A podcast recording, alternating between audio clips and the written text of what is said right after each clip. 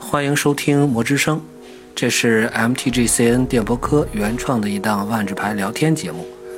我们努力在现实世界的每个周二，讲述一段探索万智牌幻想时空的别样声音，和你一起换个角度享受万智牌的乐趣。今天和我在一起的是狼大，嗯，大家好， 哦，吓我一跳。在呢啊， 趁着韩老师出差，我和狼大呢一起拾起这个历史挖掘的小专题。嗯，对，这个韩老师是出差来广州了， 嗯，对，来广州参加一个会议，然后也和我终于见了一终于面，对，啊，恭喜头一次你们见面，对，其嗯实我跟大家一样，一直都是只听见过韩老师的声音，这是头一次见到真人，嗯，对，说到声音啊，这个我是断账，我先说一句啊， 刚才忘说了，有朋友说说咱俩声音区别度不大，其实我觉得吧，这个听多了就好，是吧？嗯，在而且还有呢，就是最近我们如果是做拉尼卡的这个节目的话，这一听内容啊，一听懂得多的那个就是狼大， 懂得少的这个就是我，嗯。行吧？对，这期呢是历史挖掘，但是呢，我们还是想胡来一下，嗯就是按照顺序来讲，我们讲到同盟了，对，但是应该这样啊呢，应该讲同盟了，但是拉尼卡现在实在是太火了，所以我们这期就穿越一下，穿越到二穿越零一八到了，呃穿穿越到没这么多，啊穿越到二零零五吧。我以为直接就干到最近的系列了，没有没有，咱们还得按照按照还得讲规矩。嗯第一个拉尼卡系列出现是零五年嘛， 对吧？对所以这个咱们不带韩老师玩儿，这次就不带了。这个，对对，毕竟他还年轻， 哎呦我了，你太会夸人了。 对我亲眼见过，确实年轻，啊，是吧？啊，实事求是， 嗯，对。说回到零五年那个时候，呃，我是在重新入坑的边缘试探，所以是真正的我是在这个时间漩涡的时候回来的，所以那个时候就是拉尼卡的世界设定啊、背景故事啊，都是后来听你给我补的。但是呢，这期节目说，呃，还是好好做一些功课，因为我觉得如果、如果说你玩牌，或者说是对万智牌想了解万智牌，我感觉越来不了解拉尼卡的话，可能越来越混不下去了。因为，因为我想，拉尼卡时空，首先它在机制上和意境上都是很独特的，而且呢，就是未来会怎么说呢？就是，呃，越来越地位越来越突出吧，或者越来越核心。嗯，你看，它是目前一个唯一一个重返了三次的时空。对对，吧这个要额外提一句，就是多名除外。嗯因为万智啊牌前十多明纳里亚年的基本是上都在对，基基本上都在多名混的。嗯，那属于赖着不走的啊、对，嗯再一个就是，呃，拉尼卡重返了三次，而且，呃，怎么讲呢？就是拉尼卡也很适合这个故事的展开，我感觉，呃，嗯，甚至就是从拉尼卡一开始，呃，到现在到中间的这个叫重返拉尼卡的故事，就对和这个吴小强、呃守护者联盟从杰斯他们就接上了线儿啊。这个这个时空呢，你看一一旦和杰斯是吧， 这个结上了不解之缘之后，这儿就感觉是走向了世界的中央。 呃，你毕竟这是，你看杰斯在这里有这个嗯和好多位女子啊结下了情缘。你这个先暂停啊，咱们讲的是拉尼嗯卡，咱不是讲杰斯。但就是说一句啊，就是拉尼卡基本上就是杰斯后宫化了。你像这个这个艾玛拉、是莉是莲娜，是是是吧但是你拉温尼是吧？你你这这个你这个就有有点小看拉尼卡的意思。啊我嗯是觉得呢，这个时空确实可以说是万智牌的一个里程碑，嗯就是无论是从游戏设计还是从这个意境方面，呃，嗯因为它因为这个系列它丰富了这个万智牌的一个维度。可以说，嗯万智怎么牌讲一直、对万智牌一直来讲都在说这个五个颜色的哲学。那么这个系列把它扩展成了十个颜色的哲学。嗯，它两两一对对嗯组，对两个颜色为一组，形成了十个工会，然后它体现、体现出了另一套这个设计机制，它把万智牌的这个游戏机制和背景，它这个背景设定的这个结合，提升到了一个新的境界。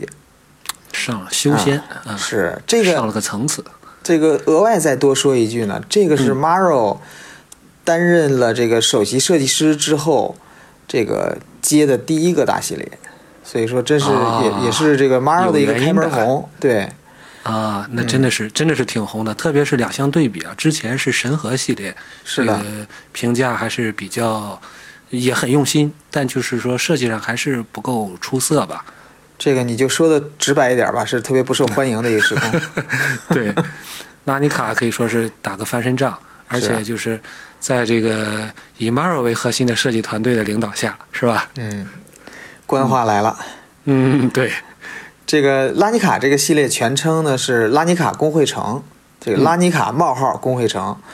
嗯他为什么要加这后半段冒号后半段这工会城呢 m a r o 曾经说呢，是因为这次在设计上的这个创新有点有点太创新了，这个 R&D 怕这个只叫一个拉尼卡可能不是那么直观，所以说就把这个干脆就把这个系列名字里边儿把工会这两个字儿这个 guild 给突出出来了。对，啊，这个系列呢是零五年十月份，就是零五年的秋季的大系列，然后，嗯呃，整个系列是三百零六张牌，金牌、银牌各对各八十八张，然后呃铁牌是呃一百一十张，然后还是有二十张基本地。这个系列的对标志是那一个时候啊、对，那个时候就说一句，就是那个时候还是一个大系列，两个小系列，是吧？对所以对说对对它这个是三百零六章啊。对三，然后一大两个小系列呢，呃，这一大两小共同构成了一个叫做环境。一个 block 啊对，对，因为咱们也保不齐，咱们这期历史挖掘是多少年后被谁在听啊？ 所以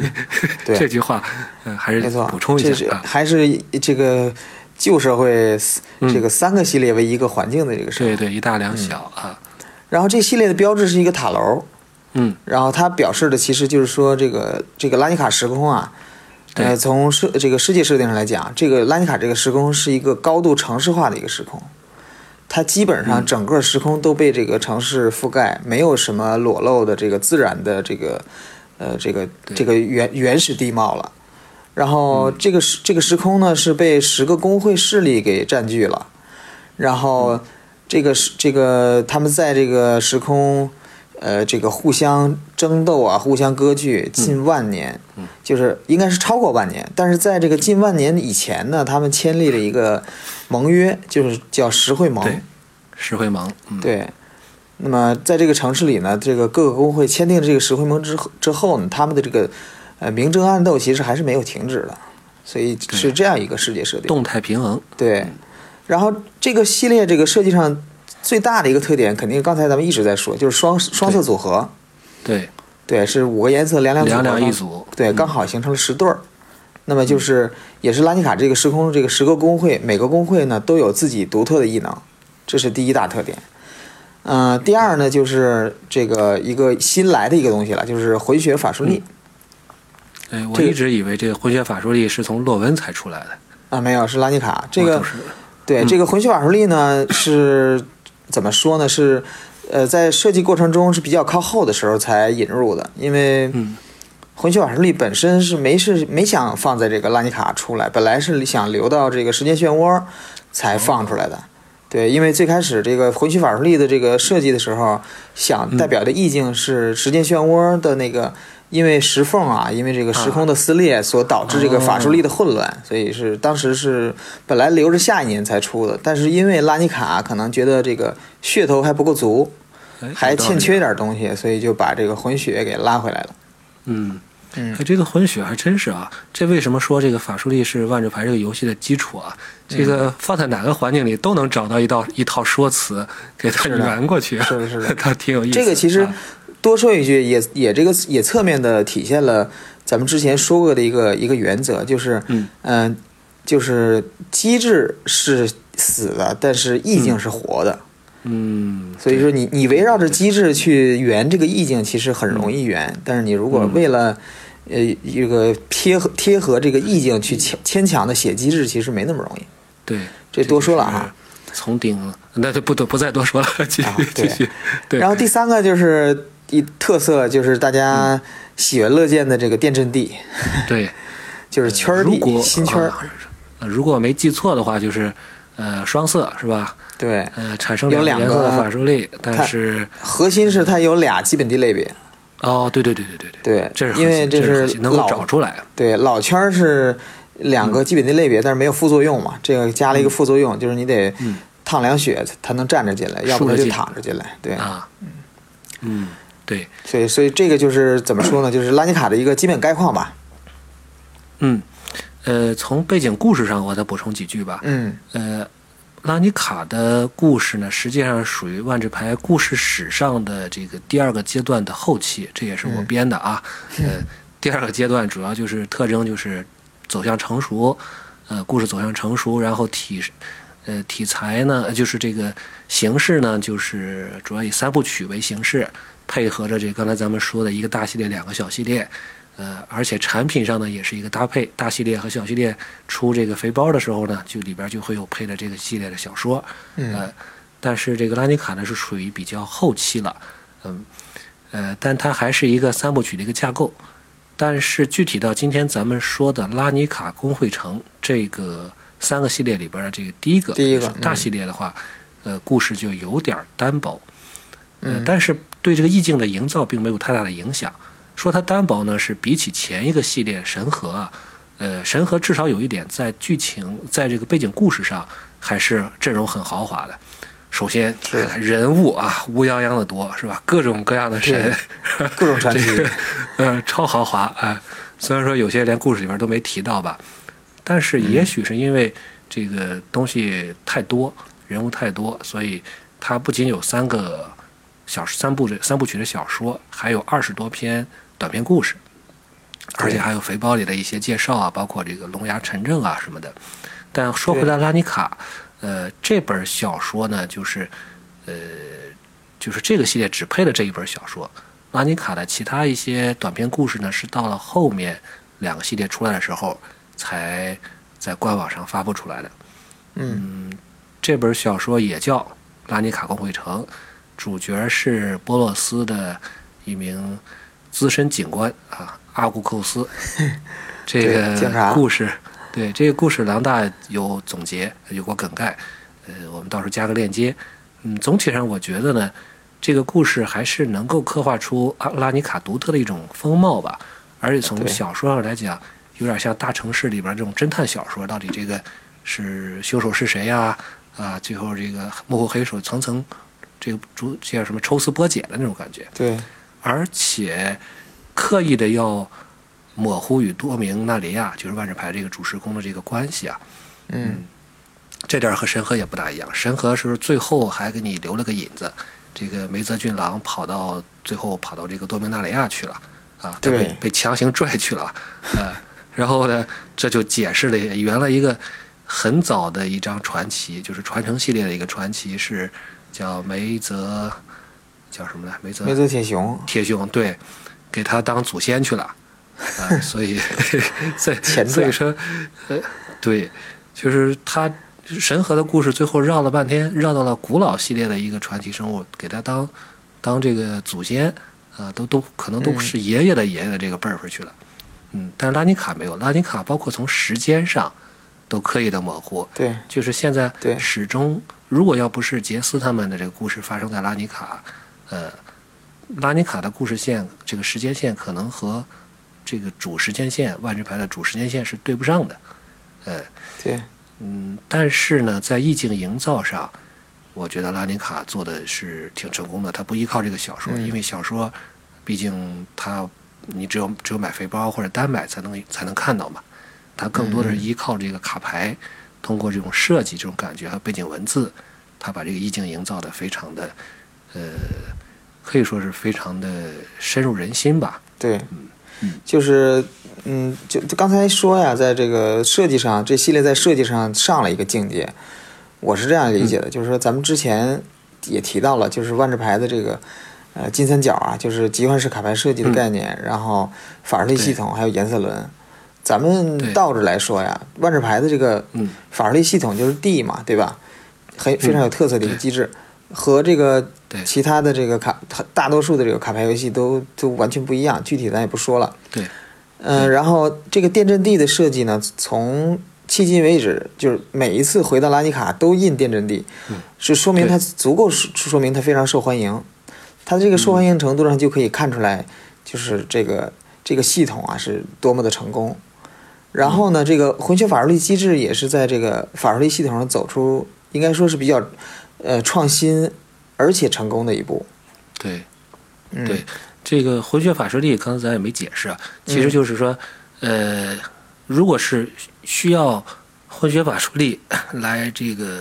呃支付的这个咒语啊或者生物，你可以用海岛产生蓝色或者是沼泽支付的黑色啊、就是嗯，呃货的关系。对，就它那一个一个那个一个小圆圈上有两个符号，你支嗯付哪半儿都行。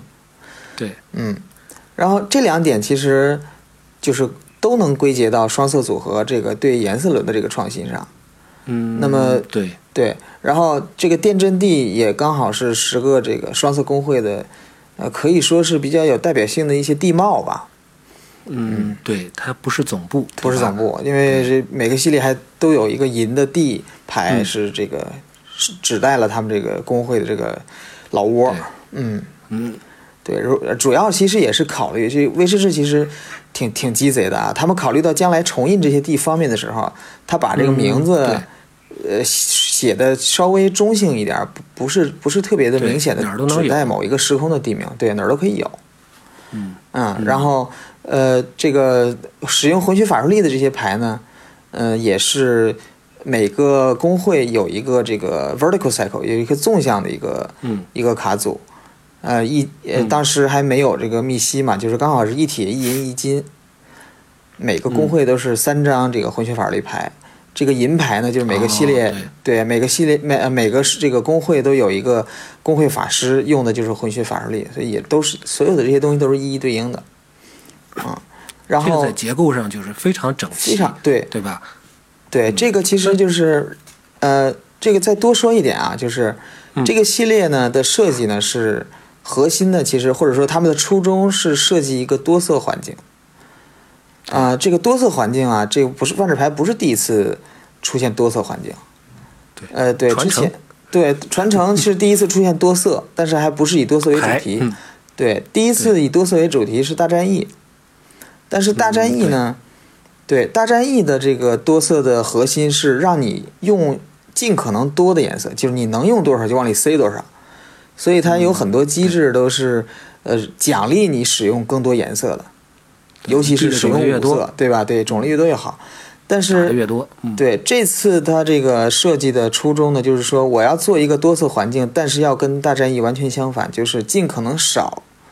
越少越好。那么最少呢，就只能是两嗯就是两两色个嘛嗯了。对，所以说这个是它一个设计一个理念。那么从意境上来讲呢，呃，当嗯时他们的这个创意总监那个 Brady Brady Dormerman，嗯、呃，就这个怎么说呢，真是神来一笔，嗯这个想出来这样一个工会的这个概念。那么。但是这个十个工会呢，他们没有放在一个系列里，比如就这个第一个大系列就没有说把十个系列全都放进来，放不下呀，对，放不下，一是放不下，第二呢就是这也是他们第一次，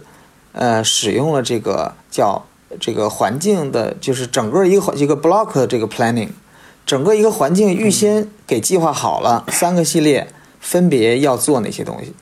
啊 m a r o 的新思想，对，那么第一个这个第一个大系列呢，只出现了四个工会，所以说呢，也也就只可能有四个组合的多色或者是混血牌，对，嗯，然后这个呃多色牌呢是每个色组十三张，一共五十二张，嗯然后混血牌是对混血牌是每个色加大王小组三三张，然后刚好十二张，嗯然后再去掉呃五十三张神器和地，剩下其实大多数还是单色牌多，对，但是呢，你怎么样去解决一个问题？就是说，这毕竟是一个多次为主题的，或者是以工会为主题的一个系列，怎么解决这个问题呢？对，它就是一个是通过，咱们刚才段长也说了，就是说，呃，很多故事都是通过这个卡牌的这个背景叙述来体现的。还有一个创新的一点呢，就是这个系列的牌上有水印儿，这个水印儿代表了这个工会，哦这个这个牌所属于哪个工会。这个水印儿和游戏机制没有任何关系，但是给玩家一看上就有一种意境感。对吧？比如说这个，对对对比如说这个葛加里墓地巨魔，它是一张纯绿归的属牌，感，对，是它啊嗯是一张纯绿的牌，但是它用这个，呃，一个是名字排名，二就是水印儿，啊对，搁家里，对，嗯，还有就是这个呃牌的这个机制发掘，对，所以说搁家它里专即便这张牌没有印背景叙述，但是它也可没营造地儿出印了对已经没地儿 印了，但是也非常能体现呃这个工会的这个这个意境，就把这个工会的意境就给营造出来了。对，包括嗯工工会的那个标志也很讲究。实际上它里面就是有两个颜色，呃，不管是上下还是左右还是渐变，呃，它是把两个颜色都融合在这里面，而且这个嗯就是、呃这样这样的话呢，就是它哪怕印在水印上，呃，不是那么明显的颜色，但是也能一眼就看出来，哎，这就是哪个工会的，标志性非常强。所以对对这些这是真是挺巧妙的。所以就是刚才所说的嘛，是尽管这个时候只有一部小说，但这个时空呢，很让人一下就能够理解它这个工会的这概念。嗯呃，意境上，刚才郎大说的这个这几个点吧，就是呃电阵地啊，呃这个呃混血法术力啊，最后嗯都归结到这个双色组合上。实际上，呃，主要这是更多从意境的、呃从这个机制角度讲的。嗯如我呢，要是说从跨着意境和机制的配合上来讲，实际上最终也能归结到双色组合这一个这一个单一的点上。嗯刚才咱说了，这个双色组合到了意境里边儿就是工会，对吧？工会在意境上就是在城市里边儿，虽然说互相掐，但是有各自的职责。那这对个职责呢，也和这两个颜色共通的部分是相关的。呃，咱们说在拉尼卡工会城这个大系列里，有四个工会，对这个红白的波洛斯军团，蓝黑的底面尔会堂，黑绿的葛加里聚落还是聚群，我记不大清了。然后是这个白绿的斯雷尼亚盟会，嗯红色嘛，这个严格执法是吧？黑绿呢就是负责这个清理下水道啊，嗯白绿呢负责这个治愈啊，还有城市绿化吧， 可以这么说。 啊呃，蓝黑呢负责这个传递情报，呃，情报贩子，还有就是呃对蓝黑还有一个重大 作用，重重大的作用就是捣乱，搞破坏，对啊对，他这搞破个坏这个别笑啊，他这个是蓝黑的这个职责，他就是石会盟里这个强大的法术力约束了蓝黑的这个职责，重要职责就是捣乱，就是他捣乱是吧？对他就是嗯他在这个石会盟里起到的就是负面作用，他就是要通过捣乱、搞破坏来使这个石会盟变得嗯更加这个牢固、更加团结，所以说让这个十个工会都认更有必更有这个必要去执行这个盟约，哦，这有点像那个《黑客帝国》里边那个设计那个西安，是吧？就是要要有捣乱的，然后把这些嗯对异己分子弄到一块儿，然后通过这种轮回，这个就对嗯达到一个字体的一个平衡。这个设计也是挺好的，而且呢，呃，刚才咱还说，就是每个工会除了职责是吧，还有对应的机制，对，呃，对应的机制就是也和这个职责啊还有这个两个颜色本身的能力是相关的。对呃，绝大多数应该是对应的吧。咱们也之前也做过一期节目，对呃，盘点过这个工会的机制。像波洛斯的这个辉耀，可能对应的稍微差一点儿，对，但是不这不是个那迪么米明尔显，嗯，对迪米尔的意志呢，相当于这个一个导师是吧？葛加里的嗯发掘的使用坟场，呃，瑟雷尼亚的召集，这都比较合乎这个工会的职能，还有合乎它对应的这个两个颜色这个哲学。对。这 Maro 在这个聊设计的时候，经常说意嗯境其实是让玩家、帮助玩家更容易理解游戏，让玩家更对容易享受游戏的一个一个对嗯点。它是就是，而且仍让你更加容易出卖你的游戏，跟啊跟这出卖 卖卖卖卖卖游戏，嗯 对对，卖的更好。嗯，再一个就是，呃，韩老师没在啊，但是我也想这个探讨一下，就是工会的，就是每个工会里边有工会长，对吧？嗯也有就是在卡印成卡牌的有工会长，还有一个主角，呃，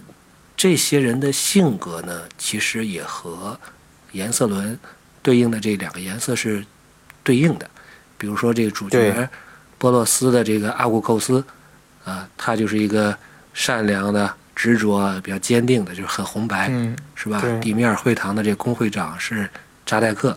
呃，他这个阴险诡秘，很蓝黑，对呃，那个是叫萨福尔，萨弗尔，各家里的萨福尔，他的这个野心呢，应该是来讲，就是说这个可能黑的比绿的多一点，绿一般比较安分，是吧？对对嗯，野心多一点，就是说这个要上位嘛，是吧？对嗯，所以说这些人的这个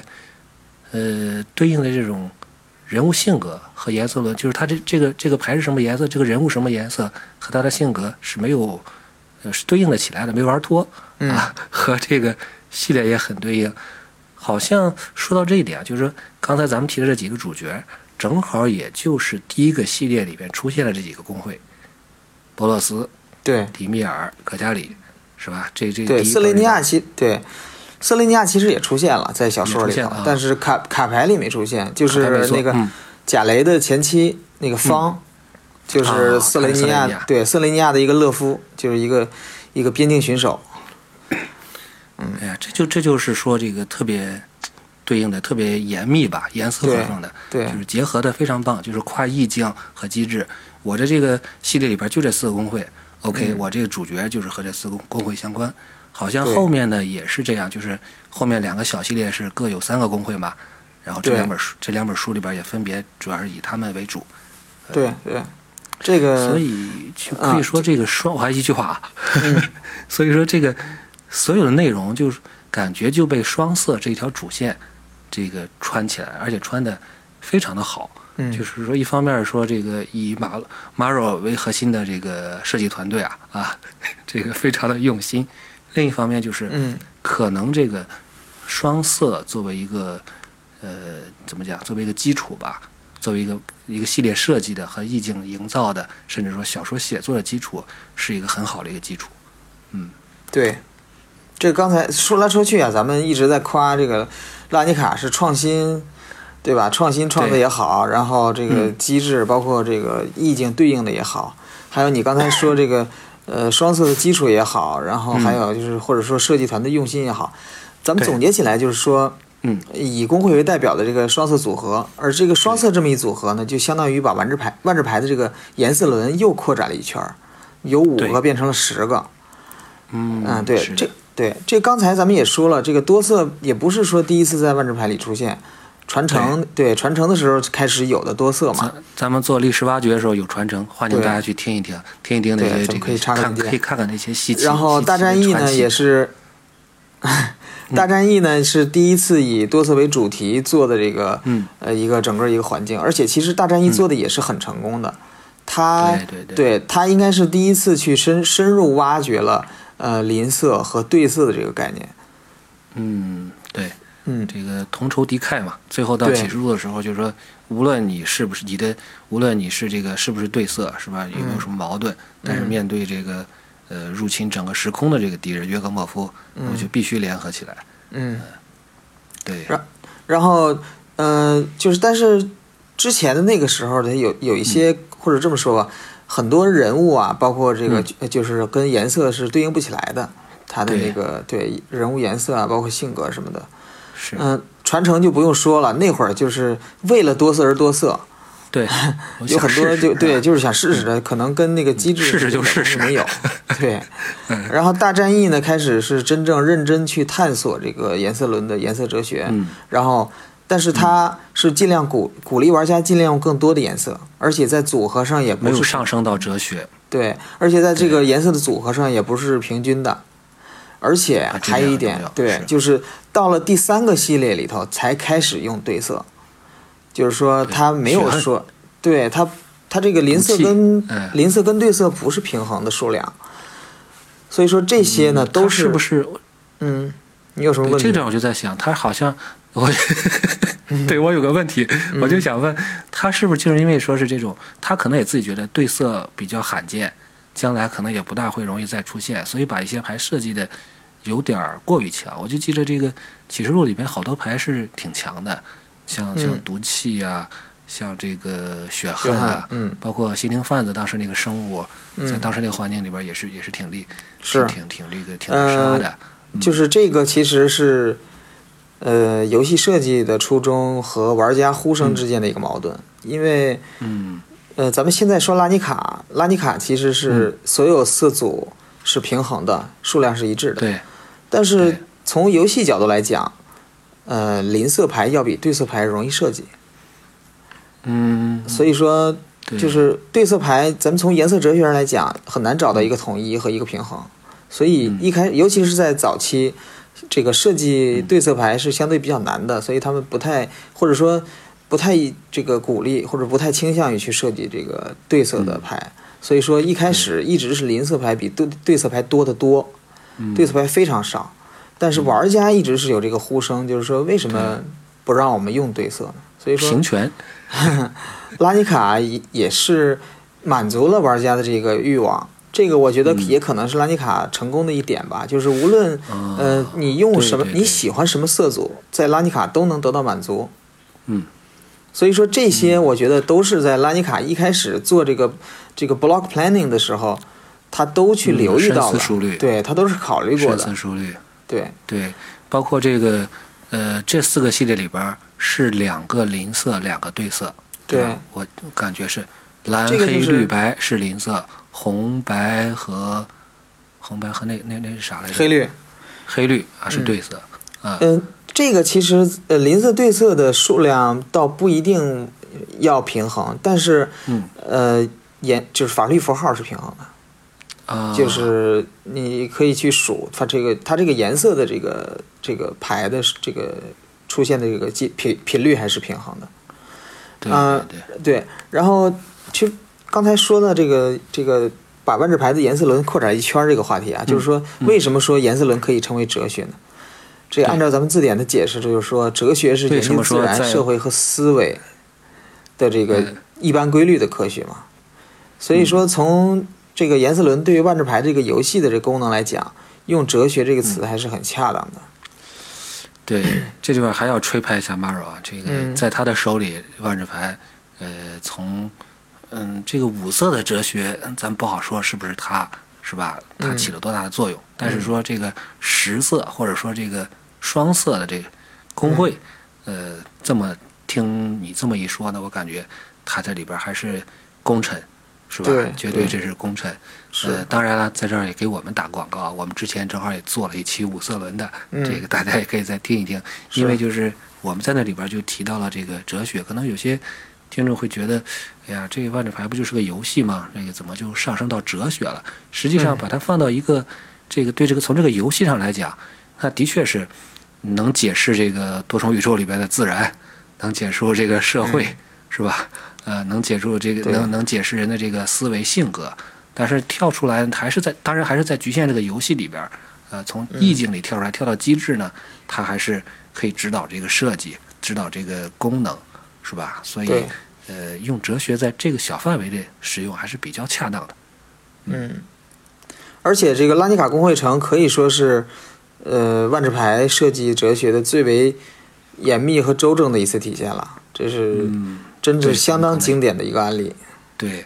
就是说以这个双色组合为顶点，然后嗯，就相当于是各个方向意境、机制这两块儿，是吧？具体的从这个法术力基础，从牌的这个颜色搭配到这个机到这个异能关键关键字，是吧？再到这个呃意境这边儿这种人物性格啊，呃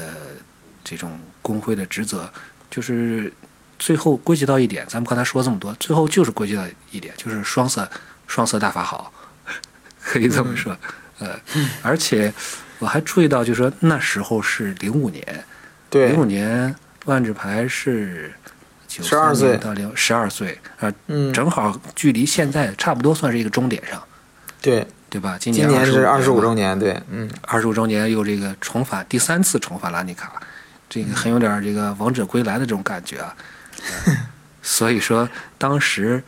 Maro 这个设计的，他单缸设计的这个拉尼卡，呃，不可以说是实现了万智牌的中兴吧。嗯，从这个角度来讲，我觉得真的是打了一剂强心强心针，而且剂量还挺大。 对呃，五个颜色变成了十个。对，哎呦，这个刚才一看时间，咱们唠叨还挺多。半个多小时了也，对，还得提一提，这个按照咱们这个按照按照节目的这 个套路是吧设计啊套路，对，咱们还得提几张比较有名的牌吧。行，这样在这个插一句吧，就是提啊提一些这个经典卡牌之前，我插一个这个译文、一个趣事。嗯呃，这个系列拉尼卡系列呢是怎么说呢？是 Maro 把这个 Richard Garfield 请回来设计了，参与设计一个系列。有对，这这老个大站台，对这个 Maro，呃，经常请 Richard Garfield 回来设 计，而且每次回来，呃，都是大制作，都是哦这个比真是每次请 Maro 请这个 Richard Garfield 回来都是非常成功的案例。第一次嗯吧啊，他第他第一次跟这个 Richard Richard Garfield 合作是嗯 Tempest 的暴风雨，哦，那那也很经典。是非常经典。第二次就是这个拉尼卡，嗯然后接下来一次更经典就是伊尼翠。嗯最最近的一次就是多米纳里亚，啊，这这对还经常回来啊。是啊，就是回来四次都是每一次都是经典。对嗯、这次但是这次他这个拉尼卡这次请 Richard Garfield 回来设计的，Richard 设计的东西呢，或者说最有创新的一个东西，却没有体现在这个系列里头。他设计的是一个新的嗯哦嗯牌的类别，叫做叫做这个 structure，、就叫做建筑。建筑 对，这个玩意儿呢，它哎类也似和工会城也也对呀、有点搭啊。它这个意境其实就是、呃，这个借着这个工会城嘛，毕竟是城市嘛，这城嗯市里肯定就有各种各样的建筑。它设计这个东西就类似结界，但是呢，有礼物建筑跟在场结界不上嗯一样，结结建筑是有形的，它会被这个生物攻打，比如说有生物来攻城了，啊对吧？对对对，对，它会被这个生物攻击，最后最后被这被打坏了，那就被消灭了，就就离场了，嗯，对。所以 说你听上去是不是觉得这东西特别哎，是吧这个是不是有点这个耳熟这个意 思，有点耳熟啊。对，对这是什么呢？这个就是几经演变啊，最嗯终在这个、呃几年之后，两年两年多之后的这个系列，就是洛温出现了，嗯、甚至极大了拉改尼卡极大的改变了这个万智牌的设置设计和意境，也就是彭洛克。对，啊，是是是，这个 structure 最后变成了这个彭洛克。嗯，还嗯，真是啊，特别有意思。对这个，所以就就说吧，就是说，呃，没有设计出来的牌，呃，刚才首先验证了你说的那一点，啊就是说这个，呃，一个机制，一个好的机制，它放在哪儿都能找到一个合适的表达。归属对，对，嗯、但是在拉尼卡这儿，实际上已经是的确，我也我也挺能理解为什么没把这个放进去，因为呃已经做的很相当不比错较了满了，对，嗯，十首先这个十个这个关键字异能，或者说是这个呃，就是这个这个这个机制吧，嗯就已经很挺复杂了。对，这个这个你刚才说这复杂，我多再多说一点吧，就是呃这个系列在测试的过程中。呃，轮抓是很让测试人员，就是 R&D 的人头疼的，因为，是吧呃，对，因为十个颜色，嗯、你你你嗯分堆儿，首先要分十这个不止十堆儿，单色对吧？呃色组对要分好多堆儿，还有混血牌还要分堆儿，所以说对，这系列轮抓很难。这个但嗯当时这个 R&D 甚至觉得会不会对于玩家来说太难了，所以这也是嗯把这个 structure 这个东西扔出去的一个原因吧，但玩家的反响应该还是不错的。非常好。对，这个系列因为我不是特别有把握，就是说我只是赶上一点尾巴，嗯呃，我就光记着这个，呃，如果说这个有名的牌的话，呃，凤凰，对，呃，这个我记着，我这个四张一百块钱出的，啊、这个我就稍微有点便宜是吧？呃是对，有点亏哈，呃，然后这个黑暗亲信啊，嗯，这个是根据大师的脸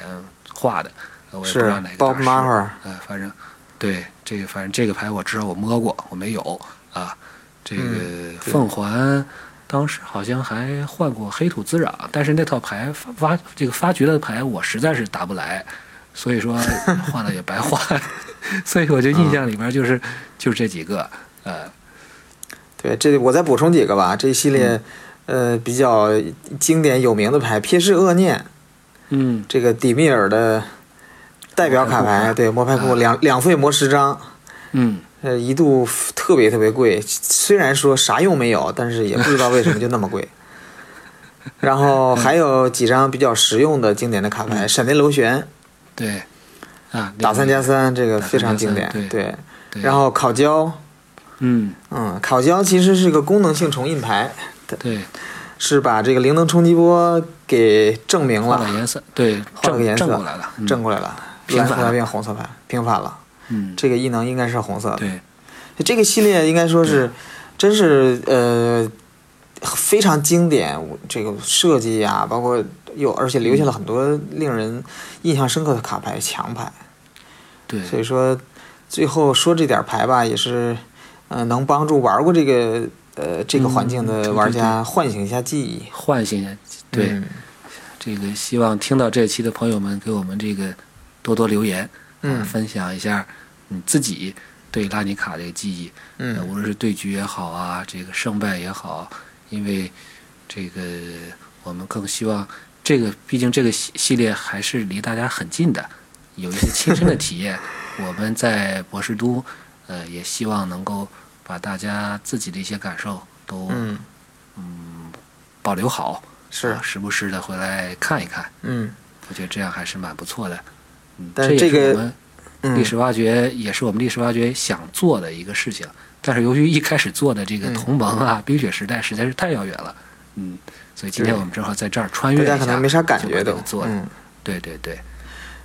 呃，这个拉尼卡因为三个环三个系一个环境三个系列嘛，然后嗯，其实每个系列能说的都挺多的，所以咱们今天也只说了一个，后边还俩，对咱后边们俩后续也会找机会把他们给补上对。，行，咱们到时候看韩老师有没有什么记忆。嗯行要，是他要是有什么强烈要求的话，我们也可以带他 玩儿。你别让他 听见。那这段掐了，嗯，嗯， 行，行，那今天今今天天到节这目儿时间也差不多了，就到这儿吧。好的，嗯好，谢谢大家拜拜。嗯。哎，谢谢大家，